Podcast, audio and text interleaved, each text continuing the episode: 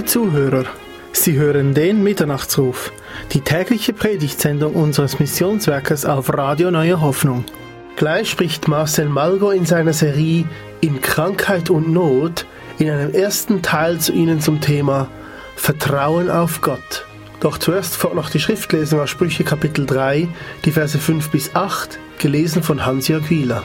Weiter hören wir noch das Lied Wenn wir wandeln im Herrn. Danach wünschen wir Ihnen beim Hören dieser Botschaft des Herrn reichen Segen, Ihr Missionswerk Mitternachtshof.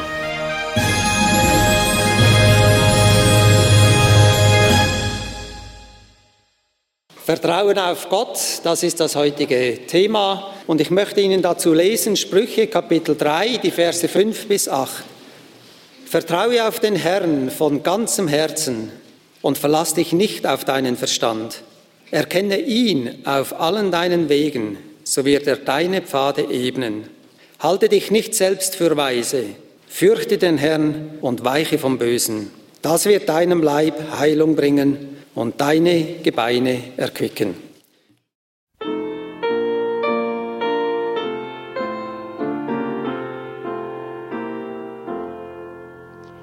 Wenn wir wandeln im Herrn, Gottes Wort unser Stern, o wie schwinden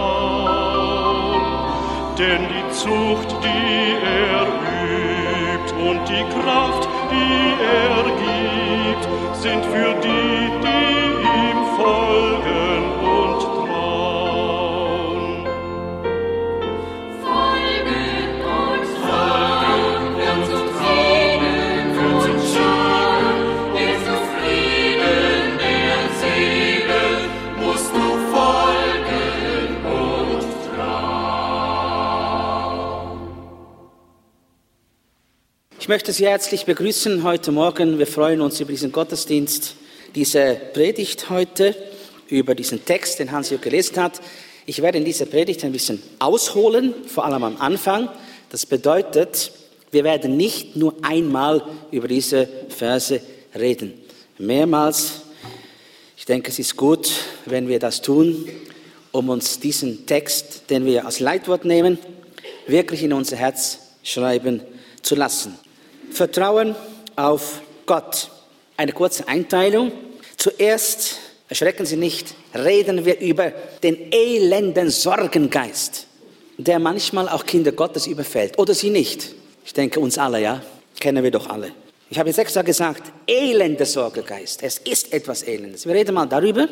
Denn dass sich Sorgen machen, ist das pure Gegenteil von unserem heutigen Text. Nämlich das pure Gegenteil von bedingungslosem Vertrauen.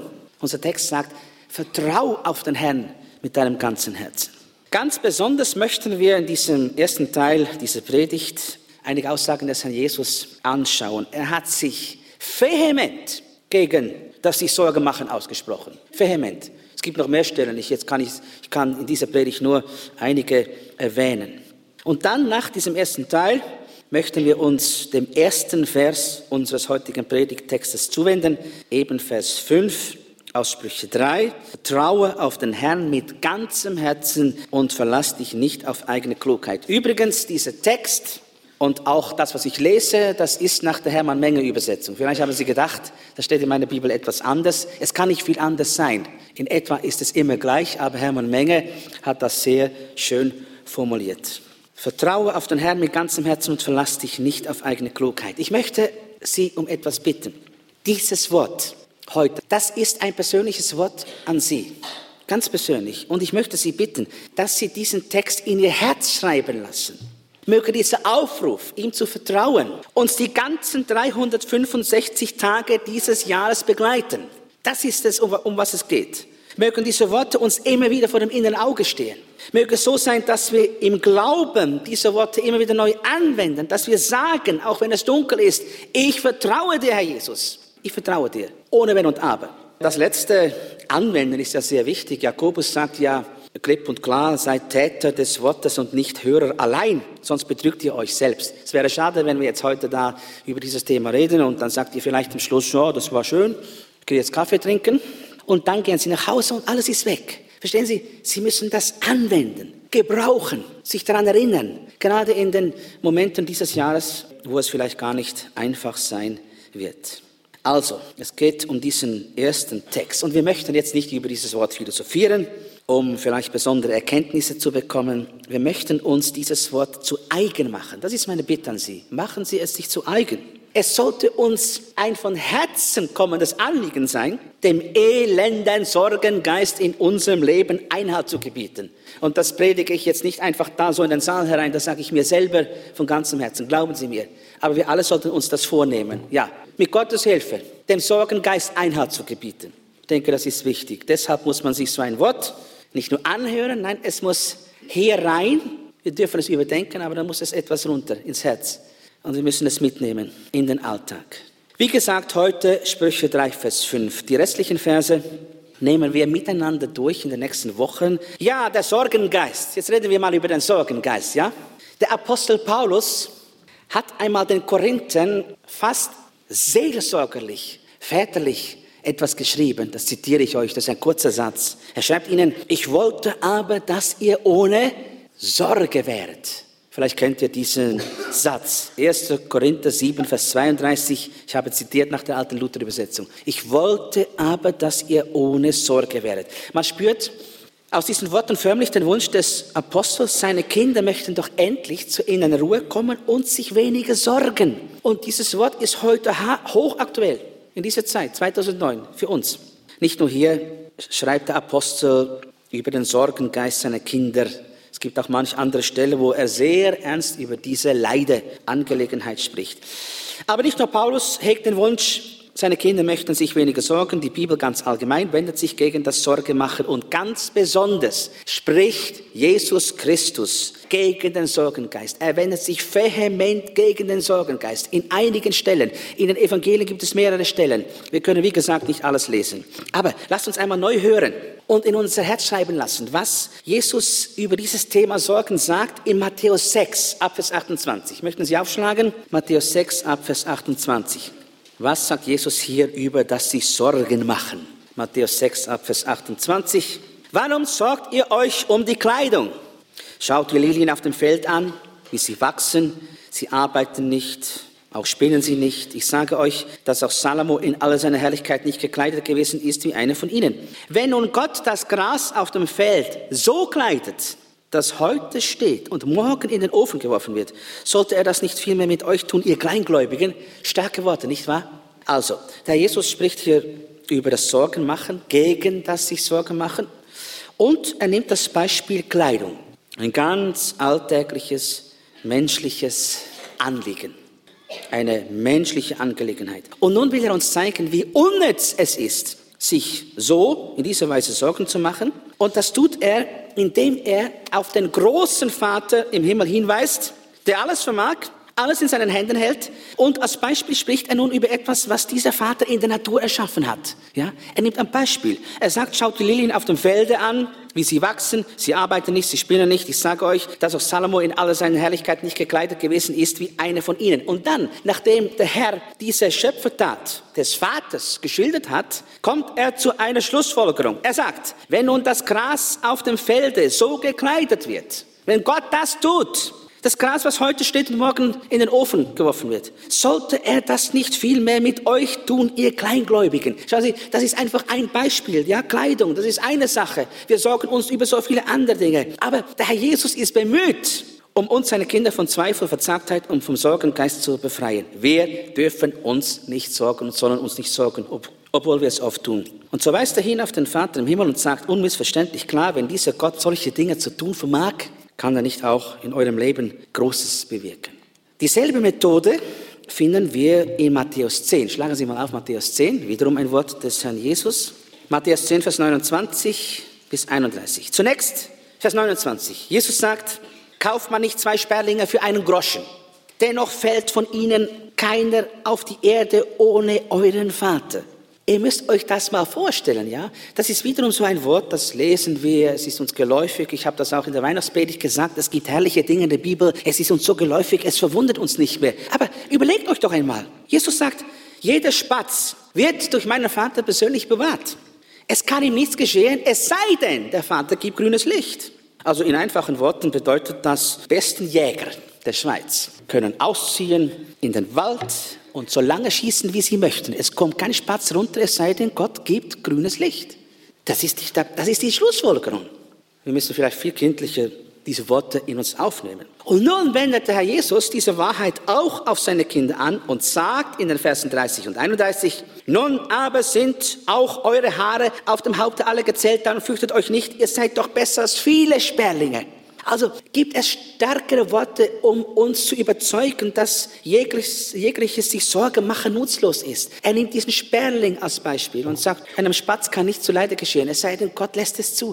Und dann sagt er, seid ihr nicht viel mehr als viele Sperlinge. Es ist völlig nutzlos, liebe Brüder und Schwestern, dass wir uns so oft sorgen, weil ein großer Gott über unserem Leben wacht. Übrigens, diese Sache mit den gezählten Haaren auf unserem Haupt, ich frage uns, warum sorgen wir uns, warum grämen wir uns, warum, machen wir es uns schwer? Es ist unserem Herrn Jesus ein Anliegen, dass wir hier eine andere Einstellung bekommen. Übrigens, über sich das Sorgen machen. Wir Menschen, leider auch Christen, sorgen uns oftmals am meisten über das, was nie eintrifft. Haben Sie das schon mal bemerkt? Das ist unglaublich. Das ist der Teufel, ja? Der macht uns so mürbe mit Dingen, die entweder nicht kommen oder anders kommen. Also ich habe das schon oft erlebt. Wir bereiten uns viele unnütze Schmerzen. Und zudem, wenn jetzt etwas tatsächlich eintrifft, über das wir uns Sorgen machen, was ändert es an der Sache?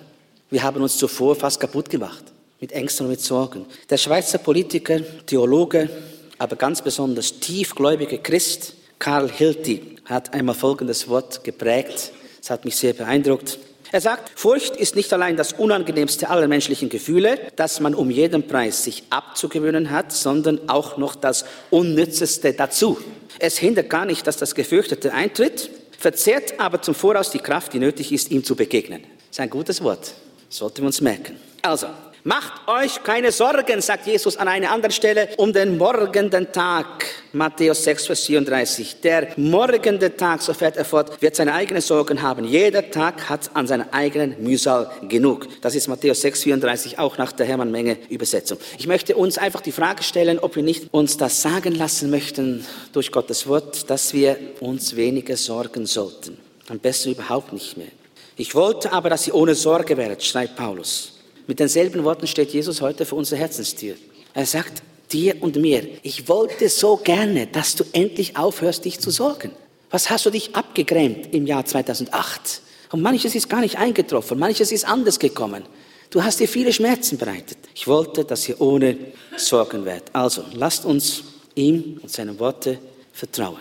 Unser erster Vers aus unserem Predigtext, das ist Vers 5. Ich lese ihn noch einmal. Sprüche 3, Vers 5. Da heißt es, Vertraue auf den Herrn mit ganzem Herzen und verlass dich nicht auf eigene Klugheit. Dieses Bibelwort beginnt also mit der Aufforderung, ganzem Herzen zu vertrauen.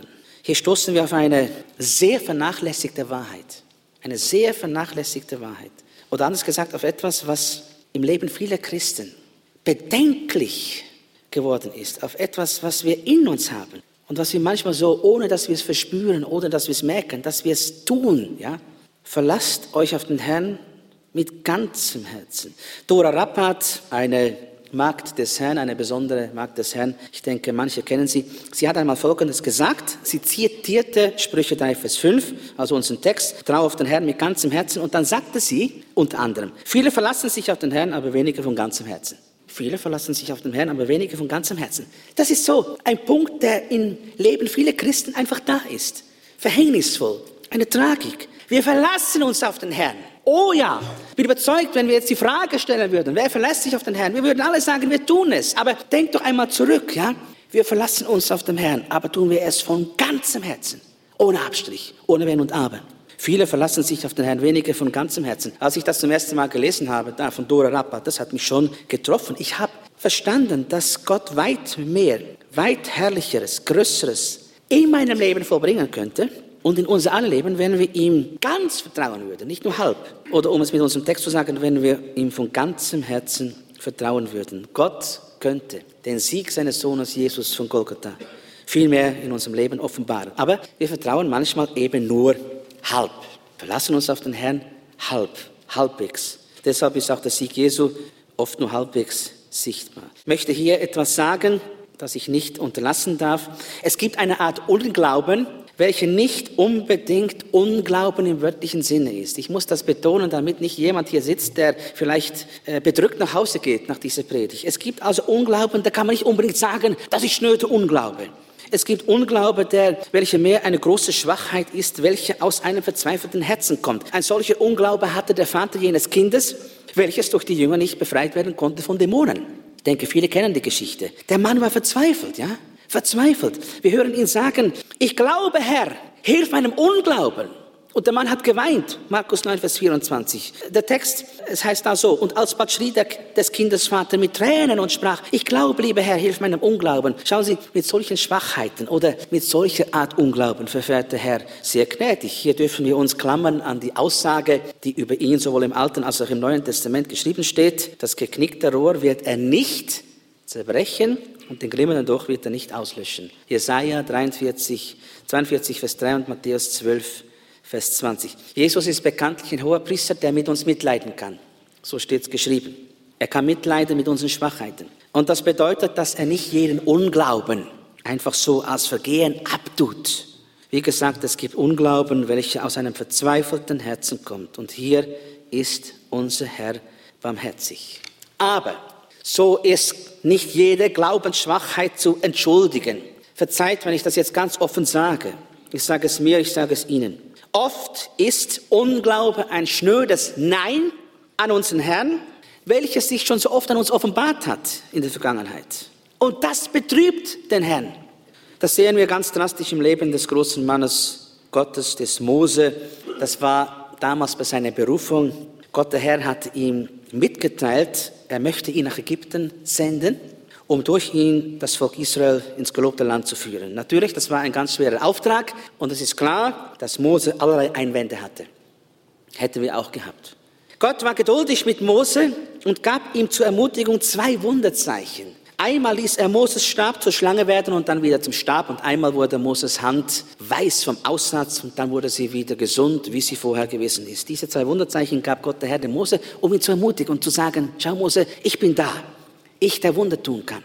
Mose hatte immer noch Einwände und so sagte er, wahrscheinlich berechtigt, ja, zum Herrn. Wahrscheinlich war das berechtigt. Herr, ich bin von jeher nicht berät gewesen, auch jetzt nicht, seitdem du mit deinem Knecht redest, denn ich habe eine schwere Sprache und eine schwere Zunge. 2. Mose 4, Vers 10. Wie gesagt, das war wahrscheinlich berechtigt. Wahrscheinlich konnte er wirklich nicht so gut reden. Gott, der Herr, war sehr geduldig mit Mose und ermutigte ihn mit den Worten, wer hat dem Menschen den Mund geschaffen? Wer hat den Stummen oder Tauben oder Sehenden oder Blinden gemacht? Habe ich's nicht getan, der Herr? So geh nun hin, ich will mit deinem Mund sein und dich lehren, was du sagen sollst. 2. Mose 4, 11 bis 13. Kaum hat Gott diese Worte ausgesprochen und zuvor diese Wunder vollbracht, um ihn zu ermutigen, antwortet Mose ihm kurz und nicht wirklich angemessen, mein Herr, sende, wenn du senden willst. 2. Mose 4, Vers 14. Man könnte so sagen, Herr, du kannst senden, wenn du willst, nur nicht mich. Wiederum Hermann Menge Übersetzung, bitte Herr, sende lieber einen anderen, wen du willst. Nochmals eine andere Übersetzung, die äh, evangelische Übersetzung von, evangelistische Übersetzung von Karl-Heinz von Heiden sagt es so, ach Herr, schick doch lieber einen anderen. Man muss sich das vorstellen, ja? Gott spricht mit ihm. Wunder geschehen, zur Ermutigung, ja? Er verspricht ihm, du, ich helfe dir, ich will dein Mund sein und so weiter und so weiter. Und Mose sagt, ach Herr, schick doch, wenn du willst, mich nicht. Das war dann etwas zu viel für Gott. Ich denke, das darf man so sagen. Das heißt nämlich dann in Vers 14 von 2. Mose 4, da wurde der Herr sehr zornig. Sehen Sie, Einwände damals von Mose, die kamen nicht aus einem verzweifelten, schwachen, geängsteten Herzen. Es war einfach eine Absage an einen mächtigen Gott. Mose hatte nicht unbedingt Angst, er war verzweifelt. Klar, die Last war groß. Muss ich das wirklich tun? Aber Gott hat ihm so wunderbare Dinge gesagt und auch Wunder gezeigt. Aber wie gesagt, nichts half damals und Mose blieb weiterhin verharrt in seinen Wenn und Aber. Und eben, dann sagt er kurz und bündig, Herr, schick einen anderen. Ich möchte es uns sagen, wir sollten bedenken, dass die Schrift klipp und klar sagt, Hebräer 11, Vers 6, ohne Glauben ist unmöglich, Gott zu gefallen. Wer zu Gott kommen will, der muss glauben, dass er ist und dass er denen, die ihn suchen, ihren Lohn gibt.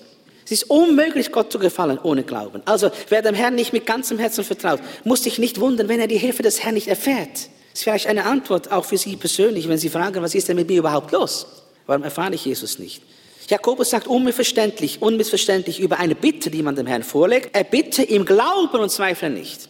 Wer zweifelt, gleicht einer Meereswoge, die vom Winde getrieben und bewegt wird. An solche Menschen denke nicht, dass er etwas vom Herrn empfangen werde. Jakobus 1, Vers 6 und 7. Ich möchte Sie einfach bitten, ob wir uns nicht heute sagen lassen möchten, es uns ins Herz schreiben lassen möchten, dem Herrn mit mir Glauben und Vertrauen zu begegnen, zu lernen, im Glauben zu bitten, nicht zu verzweifeln, nicht zu zweifeln. Dazu kann unser Herr Text uns heute helfen. Sprüche 3, Vers 5. Vertraue auf den Herrn ganzem Herzen. Dieser Text hat ja mit nichts anderes zu tun als mit kompromisslosen Vertrauen, Glauben ohne einen Abstrich. Zunächst einmal diese Frage jetzt, wie sieht nun ein solcher Glaube aus? Ein solches Vertrauen, ganz praktisch, ein Vertrauen von ganzem Herzen, ein Glaube ohne jeden Abstrich. Wie sieht so ein Glaube aus? Nun, er hat sicher nichts zu tun mit Anstrengungen oder einem Kraftgefühl oder irgendetwas, was wir da selber produzieren. Ich sage es mal so, der Glaube, durch den ein Christ im Alltag überwinden kann, ist derselbe Glaube, durch den er gerettet wurde. Es handelt sich um den Glauben, welcher sich ganz einfach auf das vollbrachte, Jesu, auf das vollbrachte Werk Jesu Christi gründet. Sehen Sie, wir müssen uns nicht nach neuen Formen und Größen ausstrecken im Glauben. Wir müssen den Glauben handhaben, durch den wir selig geworden sind. Der einfache Glaube an Jesus Christus aufgrund seines Blutes, welches er vergossen hat auf Golgatha. Derselbe Glaube, durch den wir gerettet wurden, genügt für den Alltag unseres Glaubenslebens. Wie war das damals, als Sie sich bekehrt haben? Ist da irgendetwas Gewaltiges gewesen in Ihrem Herzen? Hat sich sichtbar der Himmel geöffnet? Haben Sie sichtbare Dinge erlebt? Ja, die Bekehrung kann manchmal mit Dingen gepaart gehen, die man später nicht mehr erlebt. Aber im Grunde genommen haben Sie doch einfach geglaubt. Der Botschaft, da ist ein Heiland, der ist für mich gestorben. Sie haben Ja gesagt und Sie sind gerettet. Nun, derselbe Glaube ist es, welcher wir im Alltag anwenden dürfen, um mit Jesus zu leben. Und dieser Glaube ohne Abstrich anzuwenden, das ist dem Herrn Vertrauen von ganzem Herzen. Es ist der Glaube, welcher Paulus so beschreibt, in dem allen überwinden wir weit durch den, der uns geliebt hat. Römer 8, Vers 37. David, der Mann nach dem Herzen Gottes, hat einmal bezeugt, mit dir kann ich Kriegsvolk zerschlagen und mit meinem Gott über Mauern springen. Psalm 18, Vers 30. In Psalm 60, Vers 14 und 108, Vers 14 hören wir ihn zusätzlich sagen, mit Gott wollen wir Taten tun. Er wird unsere Feinde niedertreten. Frage an uns alle, damit man solche Worte aussprechen kann, bezeugen kann, gehört dazu etwas Außergewöhnliches, ein ausgeprägter, starker Glaube? Ich denke nicht. Vielmehr zeugen diese Worte von der Tatsache, dass David sich in aller Einfalt an seinen Gott festklammerte. Und mit diesem Gott konnte er Taten vollbringen. Es ist ja auch David, über den so schlicht und doch wieder so gewaltig geschrieben steht. David stärkte sich in dem Herrn, seinem Gott. 1. Samuel 30, Vers 6. Ich denke, dieses Wort zeugt von einem einfachen, unkomplizierten Glauben.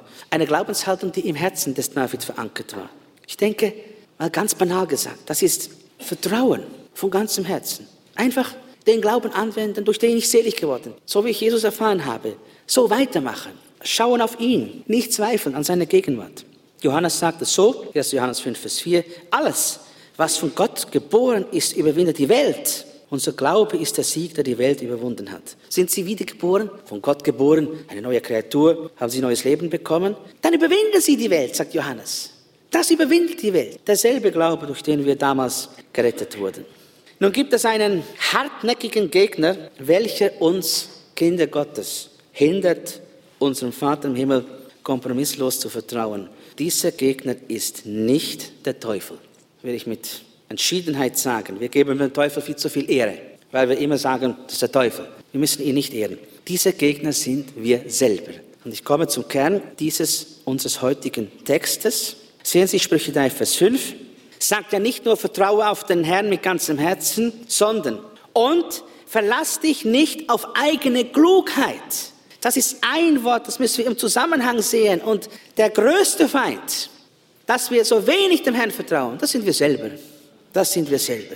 Verlass dich nicht auf eine eigene Klugheit. Auch Vers 7, wir kommen dann irgendwann zu diesem Vers 7, auch da heißt es, halte dich nicht selbst für weise. Das größte Hindernis zu einem innigen, vertrauten Verhältnis mit Jesus, das sind wir selber. Wir mit unseren Vorstellungen, Gedanken, Ideen. Ich habe vorhin Dora Rappa zitiert, die hat das Wort geprägt, viele verlassen sich auf den Herrn, aber wenige von ganzem Herzen. Es ist sehr simpel und einfach. Wir verlassen uns deshalb nicht von ganzem Herzen auf Jesus, weil wir uns auch auf uns selber verlassen. Und das, wie ich schon sagte, manchmal unbewusst. Ja? Unbewusst haben wir irgendwie noch etwas als ein Hintertürchen im Fall der Fälle, wenn es nicht gelingen sollte.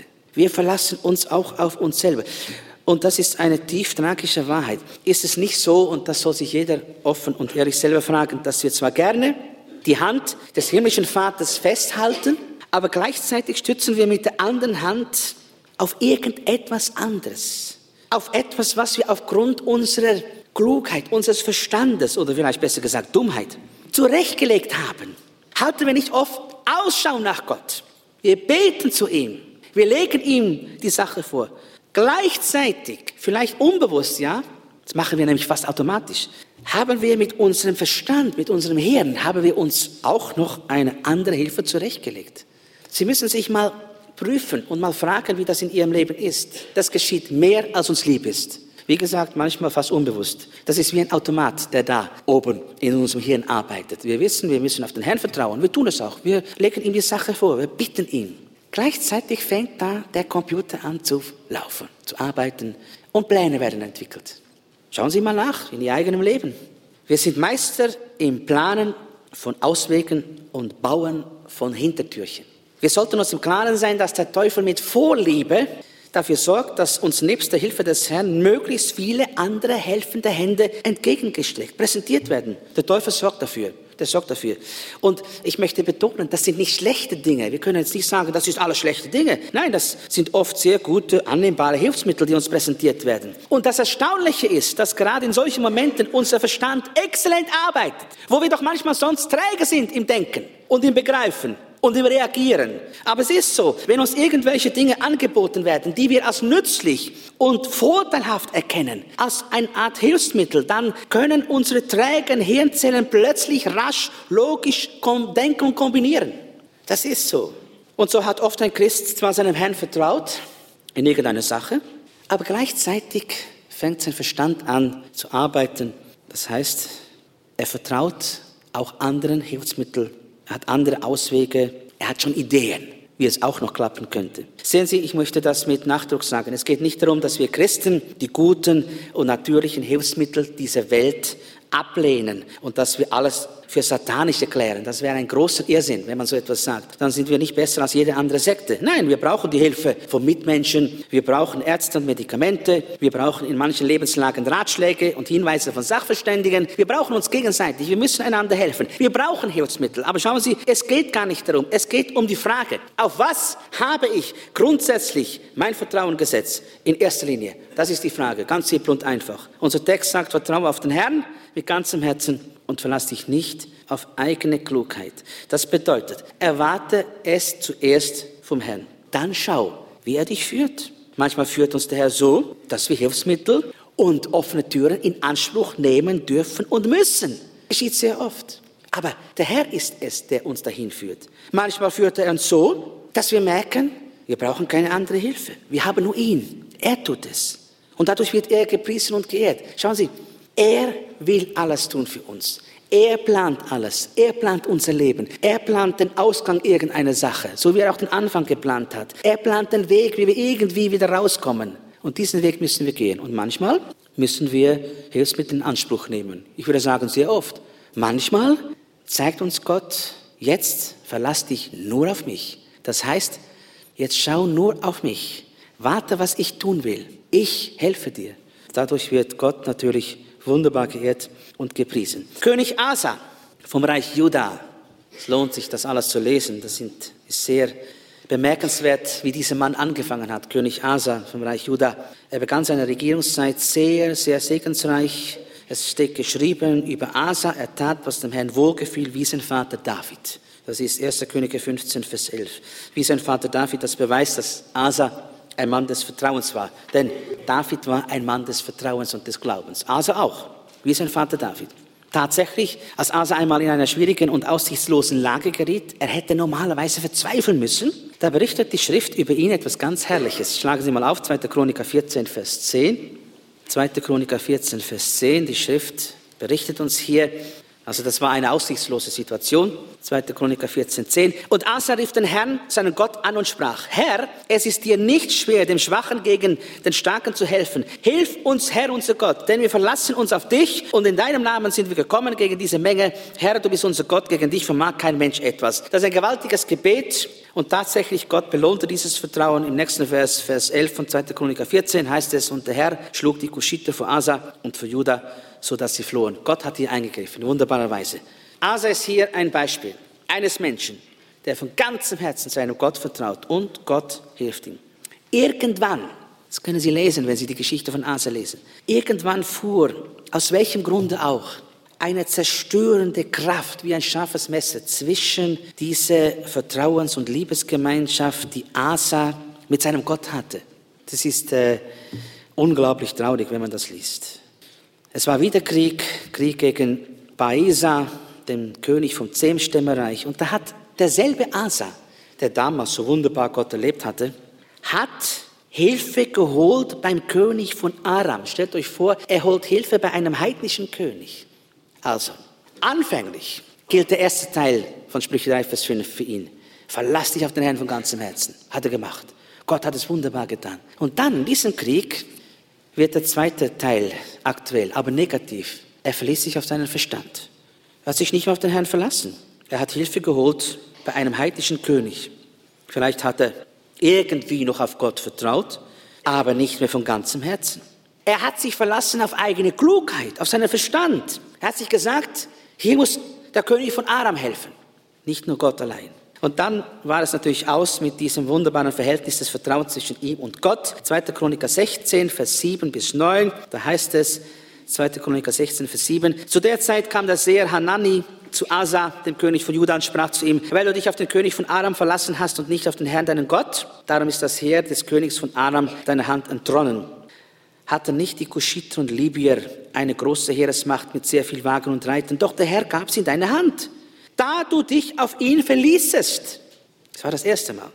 Dann kommt dieser berühmte Satz, denn des Herrn Augen schauen alle Lande dass er stärke, die mit ganzem Herzen bei ihm si- sind. Asa, du hast töricht getan, darum wirst du von nun an Krieg haben. Diese letzten Worte zeugen besonders deutlich vom fatalen Bruch zwischen Gott und Asa.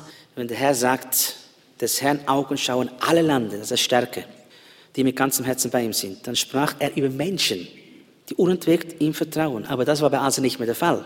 Er vertraute seinem Gott nicht mehr, sondern seinem Verstand. Und wenn man dann weiterliest, dann sieht man leider, dass Asa diesen Weg weiterging. Er verließ diesen Weg des Verderbens nicht mehr. 2. Chroniker 16, Vers 12. Und Asa wurde krank an seinen Füßen. Im 39. Jahr seiner Herrschaft und seine Krankheit nahm sehr zu und er suchte auch in seiner Krankheit nicht den Herrn, sondern die Ärzte. Es ist ganz offensichtlich und es ist tragisch und es ist traurig, dieser Mann, der zuvor von ganzem Herzen auf den Herrn vertraut hat. Und Gott hat es belohnt verließ sich jetzt auf eigene Klugheit, auf Klugheit und Können der Menschen. Vielleicht, dass ich hier einfügen darf. Ich denke nicht, dass wir sagen können, es war grundsätzlich falsch, dass Asa die Ärzte aufsuchte. Ich sagte vorhin schon, auch wir müssen diesen Weg oft gehen, dass wir Ärzte brauchen. Aber sein Fehler lag darin, dass er die Hilfe des Herrn nicht mehr wollte. Er verzichtete darauf. Er verließ sich nicht mehr auf ihn. Hätte er von ganzem Herzen auf den Herrn vertraut, dann hätte der Herr ihn entweder direkt gesund gemacht, das kann der Herr auch heute noch, oder Asa wäre mit dem Segen des Herrn zu den Ärzten gegangen. König Hiskia, der auch einmal todkrank war, wurde damals mit Hilfe eines Medikamentes von seiner schweren Krankheit wieder gesund. Ich zitiere das kurz, 2. Könige 20, Vers 7. Jesaja sprach, bringt her ein Pflaster von Feigen. Und als sie es brachten, legten sie es auf das Geschwür und Hiskia wurde gesund. Das bedeutet, dass Gott der Herr tatsächlich durch Medikamente hilft, durch Ärzte hilft und so weiter. Er benutzt solche Hilfsmittel. Aber wehe uns, und das war doch das Problem des Asa, wenn wir unser Vertrauen darauf setzen. Er hat Gott nicht mehr vertraut. Und das Schlimme war, dass er der Mann war, der Gott so erlebt hatte am Anfang seines Lebens, gegen die Kuschiter. Gott hat so wunderbar eingegriffen. Warum? Er hat gesagt, Herr, wir vertrauen dir. Wir verlassen uns auf dich. Und Gott hat ihn nicht im Regen stehen lassen. Und später hat er sich völlig verändert und hat Gott nicht mehr vertraut. Ich möchte uns warnen, eine Warnung aussprechen. Wir sollten die Folge nicht unterschätzen, wenn wir uns vom Herrn abwenden, in dem Sinne, dass wir ihm einfach nicht mehr vertrauen dass wir zwar so halbwegs ihm vertrauen, aber auch halbwegs unserem Verstand, unseren Ideen, dass wir den König von Aram holen. Er soll uns helfen. Das bringt einen gefährlichen Bruch in unserer Beziehung zu Jesus. Das ist ein fataler Weg, welcher mit Schmerz verbunden ist. Ich möchte Sie hier an den Propheten Jeremia erinnern. Er hat folgende ernste Worte aussprechen müssen, damals an Israel. Diese Worte sind auch an uns gerichtet. So hat der Herr gesprochen. Verflucht ist der Mann, der sich auf Menschen verlässt und Fleisch zu seinem Arm macht und dessen Herz sich vom Herrn abkehrt, der gleicht einem kahlen Baume oder einem Wacholderstrauch in der Steppe und wird nicht erleben, dass Gutes kommt. Nein, er muss in dürren Wüstenstrichen wohnen, auf den Salzboden der unwirtlichen Heide. Jeremia 17, Vers 5 und 6. Wir kommen zu einer letzten kurzen Frage heute. Was ist die wichtigste Voraussetzung? Dem Herrn mit ganzem Herzen vertrauen zu können und sich nicht auf eigene Klugheit zu verlassen. Was ist die wichtigste Voraussetzung? Ich meine, wir haben jetzt so ein bisschen diesen Text angeschaut, vielleicht mehr Theorie, ja, den Feind gesehen, der uns hindert, ihm zu vertrauen, das sind wir selber wegen unserem Verstand. Aber was ist jetzt die Voraussetzung? Was gehört dazu? Anders gefragt, wie kann man den einfachen Glauben an Christus, durch den wir gerettet wurden, im Alltag anwenden, so anwenden, dass wir durchkommen? Wie kann ein Christ einzig und alleine dem Herrn vertrauen? Was benötigt er? Was braucht er? Nun, was wissen wir von der Schrift her über den Schriftgelehrten Esra? Kennen Sie Esra? Was wissen wir über diesen Mann, der unter König Artasasta von Babel nach Jerusalem zog, um den Wiederaufbau des Tempels zu leiten? Wir haben von ihm ein außergewöhnliches Zeugnis. Und das wollen wir noch miteinander lesen. Wir hören ihn selber darüber reden. Esra 8, Vers 22. Also Esra selber sagt uns das hier. Esra 8, Vers 22. Ich schämte mich, vom König Geleit und Reiter zu fordern, um uns auf dem Wege vor Feinden zu helfen. Jetzt kommt das Zeugnis. Denn wir hatten dem König gesagt, die Hand unseres Gottes ist zum Besten über alle, die ihn suchen. Und seine Stärke und sein Zorn gegen alle, die ihn verlassen. Die Hand unseres Gottes ist zum Besten über alle, ihn suchen. Hier haben wir einen Menschen vor uns, der mit ganzem Herzen auf den Herrn vertraut und nicht auf Klugheit und Verstand von Menschen oder auf Können von Menschen, auf Hilfsmittel von Menschen, obwohl er die in Anspruch hätte nehmen können. Esra verzichtete auf königliches Geleit, obwohl sein Weg nach Babel gar nicht ungefährlich war. Wie kam der Mann dazu? Wie kam er zu diesem Glauben, zu einem solchen Vertrauen? Nun, wir müssen das Zeugnis des Esra im Zusammenhang lesen und jetzt lesen wir diesen Text noch einmal. Und zwar lesen wir jetzt ab Vers 21. Esra 8, Vers 21 bis 23. Hier haben jetzt auch den näheren Zusammenhang. Esra berichtet uns, Esra 8, Vers 21. Ich ließ dort am Fluss bei Ahava ein Fasten ausrufen, damit wir uns vor unserem Gott demütigten, um von ihm eine Reise ohne Gefahren zu erbitten, für uns und unsere Kinder und alle unsere Habe.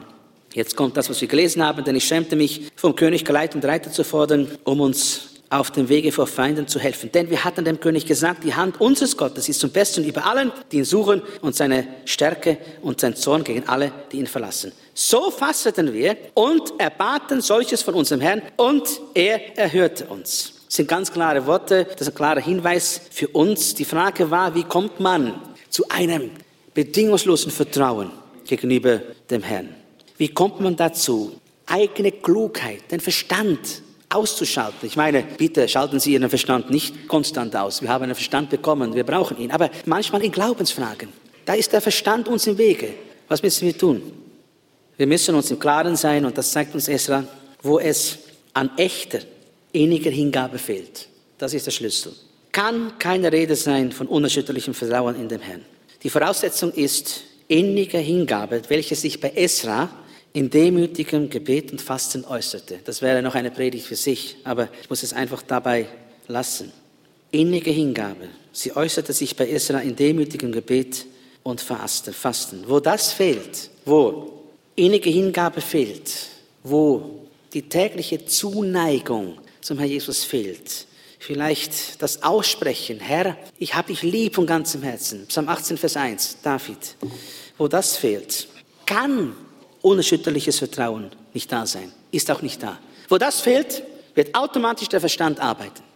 Wo aber ein tägliches Verweilen vor dem Throne Gottes stattfindet, wo immer ein neues flehentliches Bitten um die Gegenwart des Herrn aus dem Herzen aufsteigt, wo man den Herrn sucht von ganzem Herzen, da ist der Grund zu einem wahren Vertrauensverhältnis gelegt. Da fällt es einem viel leichter, nicht mehr auf eigene Klugheit zu stützen, sondern nur noch auf den Herrn. Das ist der Schlüssel. Darüber möchte ich dann ein anderes Mal mehr sagen. Ich wollte aber, dass ihr ohne Sorgen wäret, schrieb Paulus einst. Und Jesus ermahnt uns, macht euch keine Sorgen um den morgigen Tag.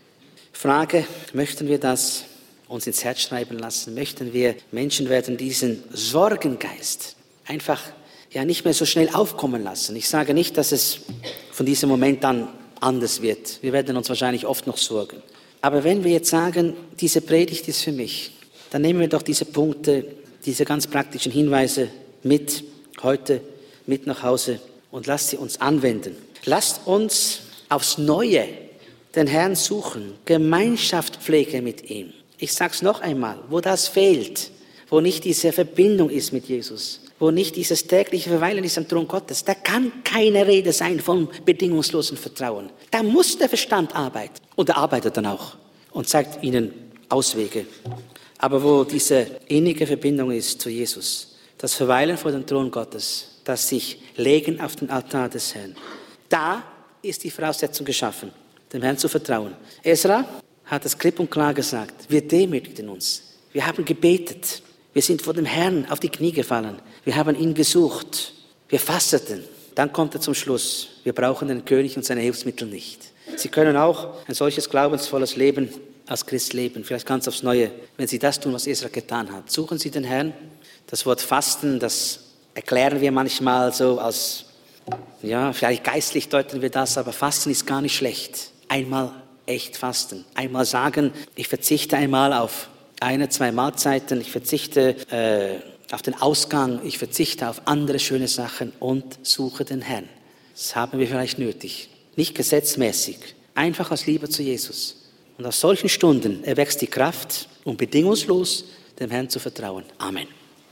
Herr Jesus, ich danke dir von Herzen, dass du uns allen eine Botschaft gegeben hast. Vielleicht war nicht alles deutlich genug, aber du kannst jetzt selber das klar und deutlich machen in unseren Herzen, was wichtig ist.